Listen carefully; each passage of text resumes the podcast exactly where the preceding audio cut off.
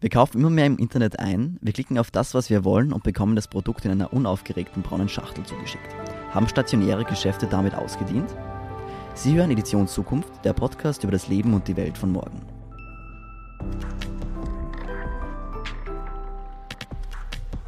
Ich bin Philipp Bramer von Der Standard und heute geht es um die Zukunft des Einkaufens und hier bei mir ist der Ladendramaturg Christian Mikunda. Hallo, Herr Mikunda. Hallo. Herr Mikunda, äh, wenn wir über die Zukunft des Einkaufens sprechen, dann denken wir wohl eher an ähm, mehr Online-Shopping, an Alexa, dem man praktisch die ähm, Einkaufsliste nur diktieren muss oder überhaupt einen Kühlschrank, der automatisch Sachen nachbestellt. Warum sollte in Zukunft jemals wieder jemand in ein Geschäft gehen? Ja, weil wir das Bedürfnis haben, uns ein emotionales Extra abzuholen.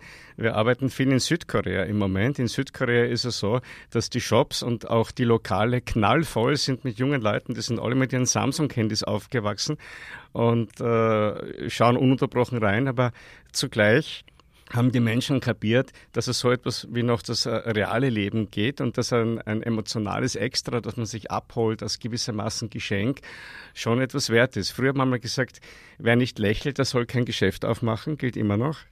Und heute ist das Lächeln, das man dazu gibt, ein kleines emotionales äh, Erlebnis. Und deswegen äh, haben die, die Menschen eigentlich äh, international die realen Erlebnisse im Moment gerade wiederentdeckt. Mhm. Und äh, jetzt haben Sie gerade schon gesagt, äh, Korea und so. Was sind da praktisch die Sachen, die praktisch noch zu uns kommen? Also findet dort die Zukunft statt? Also etwas, was ganz, zwei Dinge sind ganz spannend im Moment in, in Seoul, in der Hauptstadt von Südkorea. Das eine ist sogenanntes Art Priming. Art Priming ist eine Erlebnisform, bei der gewissermaßen die kulturelle Dimension in der Warenwelt hervorgekitzelt wird. Da gibt es eine südkoreanische äh, Brillen- und Sonnenbrillenmarke, die heißt Gentle Monster. Die sind wahrscheinlich die Weltmarktführer mit dieser Methode. Die haben unglaubliche Läden, die inszeniert sind wie verrückte Galerien, verrückte Museen. Und man ist äh, so emotional aufgeladen, dass man sich kaum zurückhalten kann, nicht einer dieser Brillengestelle oder Sonnenbrillen zu kaufen. Du gehst zum Beispiel bei einem Laden rein, gehst durch, einen, durch ein altes Schiffswrack durch, dann bist du in einem dunklen Raum, da öffnen und schließen sich 50 knallrote Fächer hydraulisch und dann kommst du in einen Raum, wo ein Baum horizontal durch eine Wand durchgestoßen wurde. Dann kommst du in einen weiteren Raum, es ist ein Spiegelraum, wo 20, 25 Säulen hydraulisch rauf und runter fahren und die Brillen oder Sonnenbrillen, die hängen rund um die Säulen herum und durch alle diese Maßnahmen hast du das Gefühl, dass du dir auch die Brillen und die Sonnenbrillen anschauen solltest wie a piece of art. Denn die hat einmal auch jemand gestaltet und gezeichnet. Äh, und tatsächlich gibt es international viele Stars, wie die amerikanische Schauspielerin Tilda Swinton zum Beispiel, die für Gentle Monster Brillen designt hat. Und so wird überall auf der Welt im Moment quasi die kulturelle Dimension in der Warenwelt entdeckt. Äh, Orte, wo man einkauft, sind nicht nur mehr blöde Verkaufsmaschinen, sondern die kulturelle Dimension tritt im Moment in den Vordergrund. Und das ist alles verkaufsfördernd, also das, das, das funktioniert wirklich. Das funktioniert ganz dramatisch. Ich habe eine sogenannte Lernexpedition gemacht mit 30 Leuten äh, vor kurzem dort. Normalerweise, wenn wir so eine Tour machen, wo man sich bei einer Vortragstour anschaut, wie die Welt inszeniert ist, ist Kaufen streng verboten bei uns, weil das bremst natürlich den Rundgang dramatisch. Aber äh, in Seoul in drei Tagen, wir waren bei jedem Tag in einem Flagship-Store von Gentle Monster, haben alle Teilnehmer in jedem Shop jeden Tag eine Sonnenbrille oder ein Brillengestell gekauft, äh, auch ich. Und äh, gibt es das bei uns auch schon? Also wird das bei uns auch schon angewandt?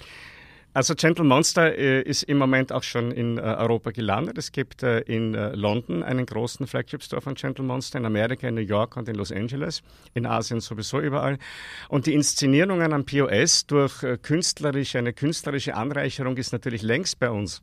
Äh, ist einer der Methoden, mit denen Swarovski zum Beispiel in Österreich arbeitet. Im Swarovski äh, Kristallweltenshop auf der Kärntenstraße gibt es im Moment eine großartige Installation mit der niederländischen äh, Künstlerin und Modeschöpferin Iris van Herpen.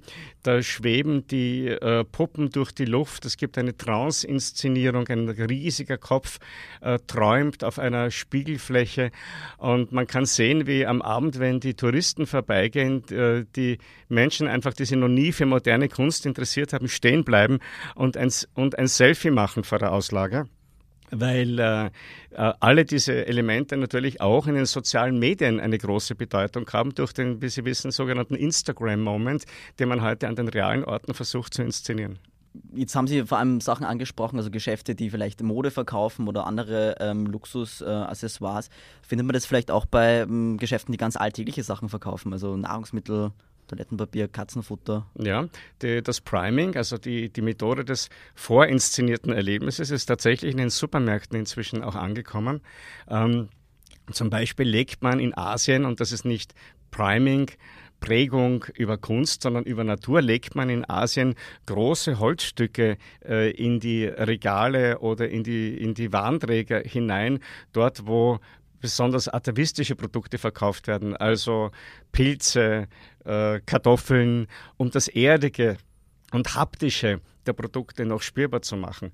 Oder ähm, die äh, deutsche Supermarktkette Edeka, die wir ein bisschen beraten auch, äh, hat in den großen Flagship-Stores äh, Indoor Farming, nennen sie das.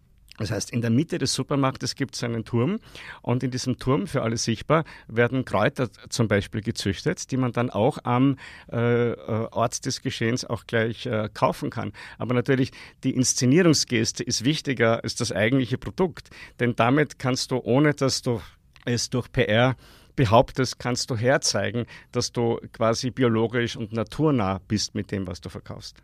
Aber ist es nicht auch ein bisschen Greenwashing dann? Weil es muss ja nicht naturnah sein, nur weil es jetzt auf einem Baumstumpf drauf liegt. es, geht bei der, es, geht beim, es geht bei äh, Inszenierung immer dazu, wie ich finde, die Wahrheit herauszubringen an einem Element. Im deutschen Sprachraum wird oft gesagt, es darf etwas keine Inszenierung sein, weil man Inszenieren gleichsetzt mit Lügen. Ich habe einmal Theaterwissenschaft studiert. Jeder Regisseur am Theater äh, würde entsetzt sein, wenn man seine Inszenierungen als Lügen bezeichnen würde, denn man versuchte durch die Inszenierung die Wahrheit des Lebens herauszubringen und die Menschen an das Leben heranzubringen. Denn im Wort Erleben steckt das Wort Leben drinnen.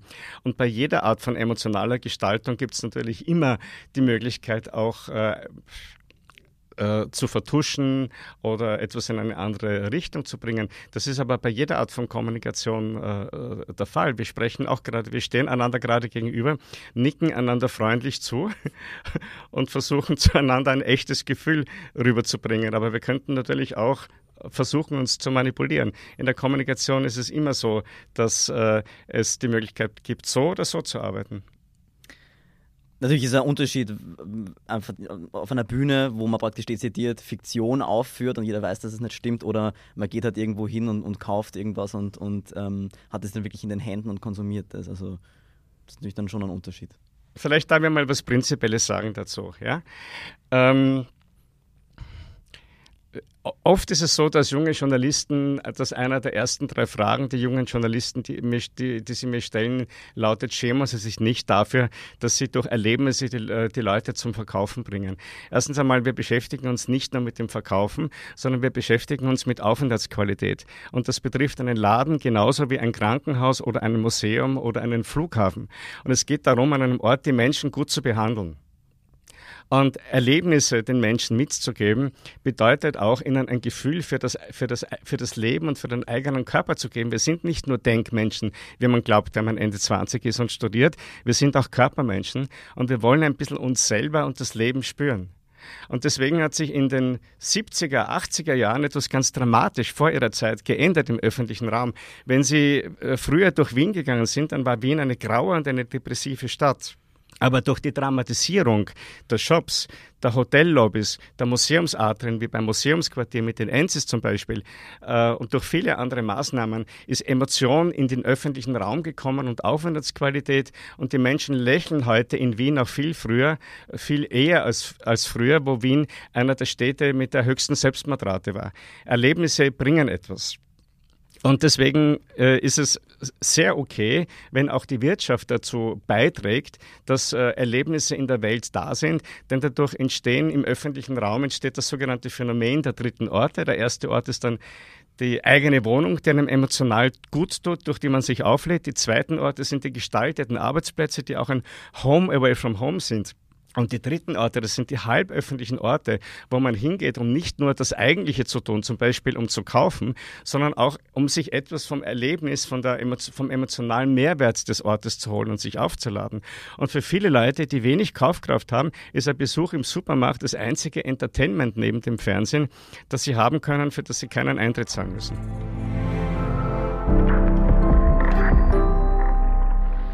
Sie haben ja schon beschrieben, das äh, Priming, haben Sie ja schon ein bisschen erklärt. Der zweite große Begriff, der ähm, ja auch in Ihrem neuen Buch vorkommt, Hypnoästhetik, äh, ist äh, Destabilisierung. Wie könnte man das praktisch beschreiben? Destabilization ist kontrollierte Verwirrung. Das verwenden Hypnotherapeuten auch in einer Kurzzeittherapie, die mit einem Patienten arbeiten, der in Trance ist. Da wirft der Therapeut vielleicht ein Glas Wasser um und sagt Scheiße noch einmal. Dann erschrickt der Patient ganz furchtbar und ist dadurch seelisch für einige Sekunden geöffnet für hypnotische Botschaften. So arbeitet Conchita Wurst zum Beispiel. Conchita, die mit äh, einem Kontrast von Mann und Frau gearbeitet hat, sodass die Botschaften, die sie uns geschickt hat, ähm, auf äh, eine extreme Empfangsbereitschaft äh, getroffen haben. Weil durch eine Destabilisierung, durch einen kleinen Tabubruch wird man seelisch geöffnet und sieht ein zweites Mal hin. Eine Destabilisierung bewirkt einen zweiten Blick. Und das ist ja vor allem heute im Gespräch äh, für die Ladendramaturgie äh, interessieren, die nur ein Teil dieser Entwicklung ist. Es gab zum Beispiel eine spanische Marke, bei der äh, Schaufensterpuppen ein paar Jahre lang zu sehen waren, bei, der ein, bei denen eine Wimper auf die Wange runtergerutscht war. Äh, das merkt man nicht bewusst, ist aber ein kleiner emotionaler Tabubruch, ein, ein Eingriff quasi in die Körperlichkeit. Und dadurch wendet man sich dann der Marke mit erhöhter Aufmerksamkeit äh, zu.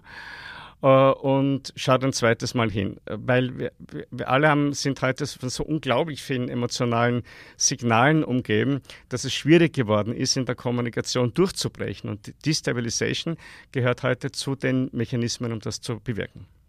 Glauben Sie, dass dieser Trend hin wieder ist zu diesem haptischen, hat es ihn immer schon gegeben? Oder ist es nur praktisch eine Antwort auf eine Welt, die sich immer weiter selbst wegdigitalisiert. Absolut richtig, ja. Durch die, durch die Allgegenwart der digitalen Medien haben die Menschen eine Sehnsucht entwickelt, äh, wieder die Welt angreifbar zu spüren. Äh, und äh, für die Wirtschaft ist, für den Handel, für den Einzelhandel, der ums Überleben kämpft, ist es eine Möglichkeit, die schweren Geschütze aufzufahren heutzutage.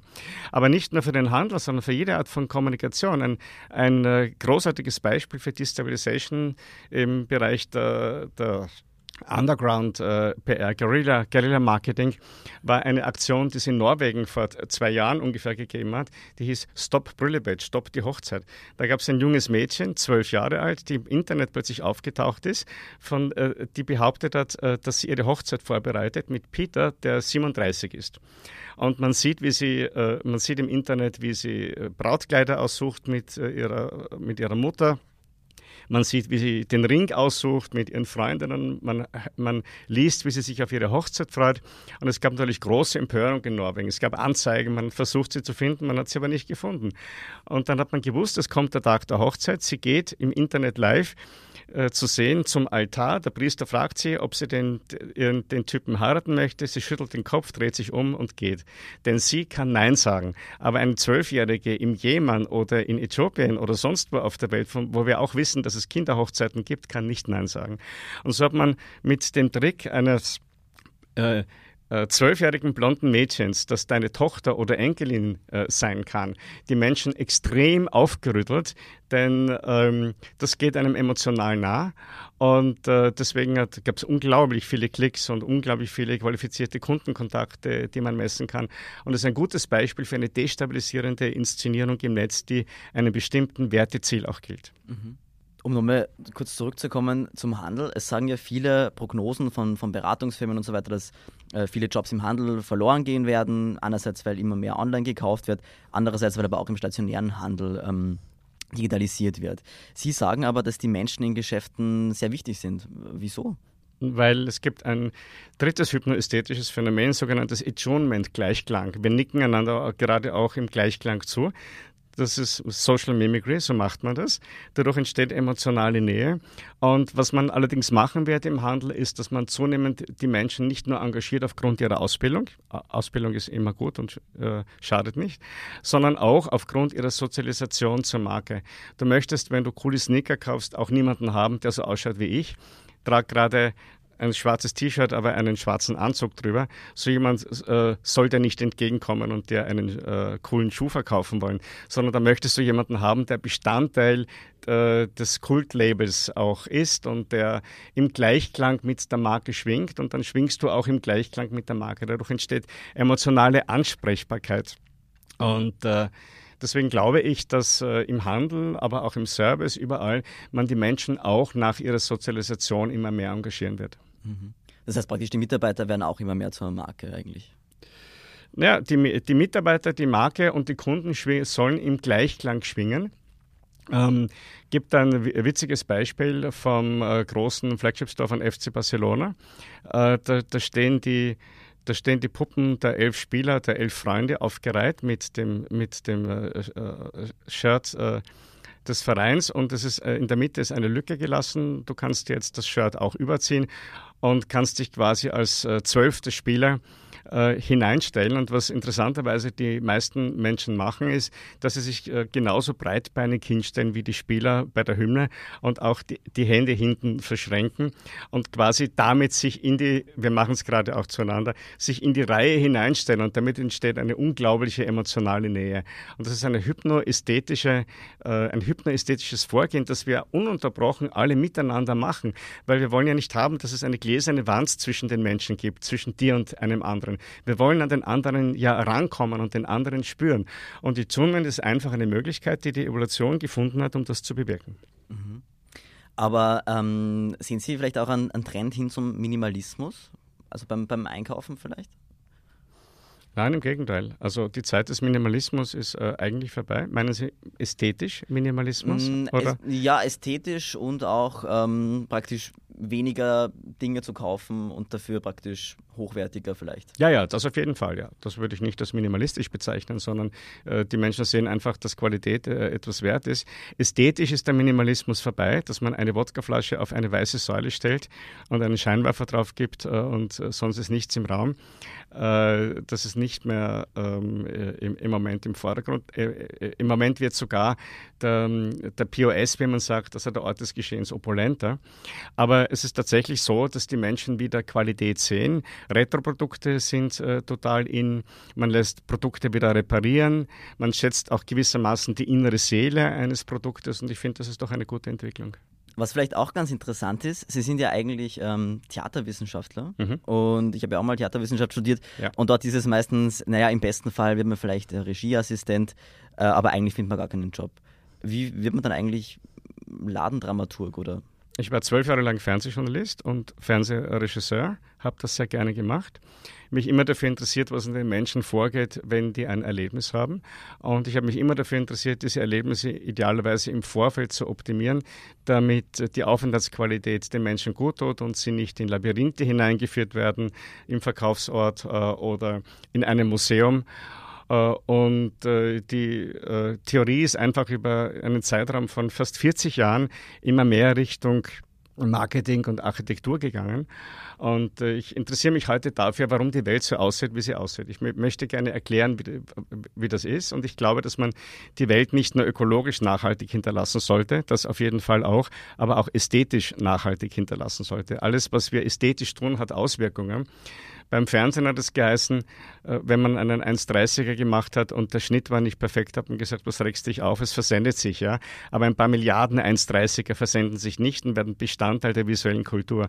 Dann hat man in der Architektur gemerkt, dass unmenschliche Architektur die Menschen depressiv macht und aggressiv macht und hat auch darauf reagiert und Architektur äh, ästhetischer und sinnlicher gemacht. Und heute, glaube ich, äh, ist es soweit, dass man auch schauen muss, dass der gesamte öffentliche Raum auch gut gemacht wird. Die Erde gehört auch gemacht.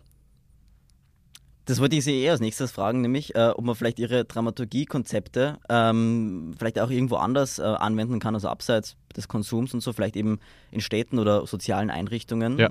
Ja, wir, wir, arbeiten oft am roten Faden äh, für Städte oder für Regionen. Wir haben ein Generalkonzept für Ostbelgien gemacht zum Beispiel. Wir haben viele Städte äh, beraten, auch viele kleine Städte beraten. Äh, wir arbeiten zunehmend im sozialen Bereich. Wir beschäftigen uns mit Erlebnisgestaltung in Krankenhäusern, ähm, bei Bestattungsunternehmen, in allen möglichen Bereichen, wo Erlebnisse eine Rolle spielen und wo es den Menschen auch gut gehen soll, idealerweise. Mhm. Und weil Sie zuerst noch ökologisch gesagt haben, ähm, ist es nicht so, dass diese ganze Inszenierung im Handel auch dazu führt, dass wir mehr eigentlich kaufen, als wir eigentlich rational brauchen? Äh, ich glaube, äh, dass äh, die Inszenierung im Handel dazu führt, dass man sich emotional mit, den, mit der Warenwelt beschäftigt und nicht an der Oberfläche bleibt. Ähm, ich äh, sage meinem Sohn immer, du musst nicht alles haben, was du gut findest. Und wenn man etwas von der, wenn man mehr von der Emotion eines Ortes mitbekommt, kann man sich diese Emotion auch nehmen, gewissermaßen als emotionales Geschenk und braucht dazu nicht immer das Produkt, das dahinter steht. Ich persönlich bin eine Standardfrage von Journalisten nebenbei, die sie noch nicht gestellt haben, interessanterweise. Äh, ich bin selbst ganz schwer dazu zu bringen, etwas zu kaufen. Ich kaufe praktisch überhaupt nichts. Ich äh, habe immer dieselben äh, Schuhe an, die ich mir, wenn ich Zeit habe, alle zwei Jahre neu kaufe, idealerweise genau dieselben. Ähm, und äh, äh, sonst äh, kaufe ich eigentlich nur Bücher und Musik. Aber vielleicht, weil Sie die Tricks praktisch kennen. Nein, ich äh, interessiere mich nicht dafür. Ich interessiere mich nicht dafür, wie die, ich bin, ich sehe mich auch nicht als Verkaufsförderer, sondern äh, die, der Kauf ist eine, ist eine Nebenwirkung. Es geht immer darum, dass du für die Menschen, dass du für die Menschen einen Aufenthaltsort schaffst, der äh, ihnen emotional gut tut. Man, äh, sonst könnten sie jedem Menschen, der dich anlächelt, auch äh, vorwerfen, dass er dich anlächelt, nur damit er etwas davon hat, vielleicht. Ja? Aber würden sie das Lächeln attackieren? Und genauso ist es mit einem äh, Erlebnis im öffentlichen Raum. Ähm, der öffentliche Raum, ich habe es vorhin schon gesagt, war früher mal gar nicht so, äh, so nett. Und heute haben wir uns daran gewohnt, äh, gewöhnt, dass es in allen Städten in Europa einen Stadtstrand gibt, zum Beispiel. Niemand hinterfragt, ob das ein böses Erlebniskonzept ist, wenn Sie mit Ihren Freunden äh, zu zur Strandbar gehen, die man kennt, und dort im Sand mit einem Campari Soda sitzen, würden Sie auch nicht sagen, das ist ein böses äh, Erlebnis, das Sie über den Tisch zieht. Aber natürlich sind Sie hingekommen zu diesem Strand, weil Sie damit eine Geschichte erleben und äh, Sie auf eine wundersame Weise äh, in eine andere Welt transportiert werden. Sonst könnten Sie den Campari äh, Soda ja auch äh, unterirdisch in einem kahlen Raum, so wie den hier, in dem wir da gerade stehen, trinken. Zusammenfassend kann man also sagen, es geht um Aufenthaltsqualität und zwar nicht nur beim Einkaufen, sondern auch in der Stadt und anderswo. Und der stationäre Handel hat durchaus Zukunft. Das sagt zumindest Christian Mikunda.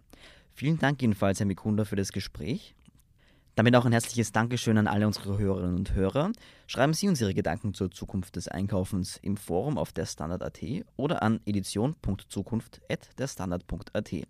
Hier nehmen wir auch gern Ihr Feedback, Ihre Fragen und Ihre Ideen für interessante Recherchen entgegen. Die nächste Folge Edition Zukunft erscheint in zwei Wochen. Viele weitere spannende Beiträge und Artikel rund um die Welt und das Leben von morgen finden Sie auf der Standard.at slash Zukunft.